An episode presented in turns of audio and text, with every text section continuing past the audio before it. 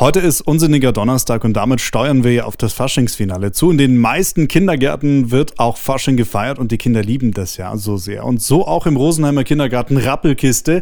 Und da wissen die Kinder schon genau, was sie anziehen werden. Helm auf, Ritter, Schwert oder Pistole kann auch gehen. Als eine Prinzessin. Mein Zauberstab und mein Glitzermantel. Ich mache halt alles. Ich mache halt, ich wechsle mich halt ab mit zum Beispiel Ritter sowas. Ich habe immer ein Band um den Bauch. Das ist mein Gürtel. Da tue ich oft eine Pistole rein. Ein Hexenrock, ein Hexenhut, und ein Pullover. Ich verkleide mich als Ritter. Ich habe ein Holzschwert und ein Gürtel und so ein Stoffkettenhemd und eine Rittermaske. Aber das ziehe ich nicht jeden Tag an.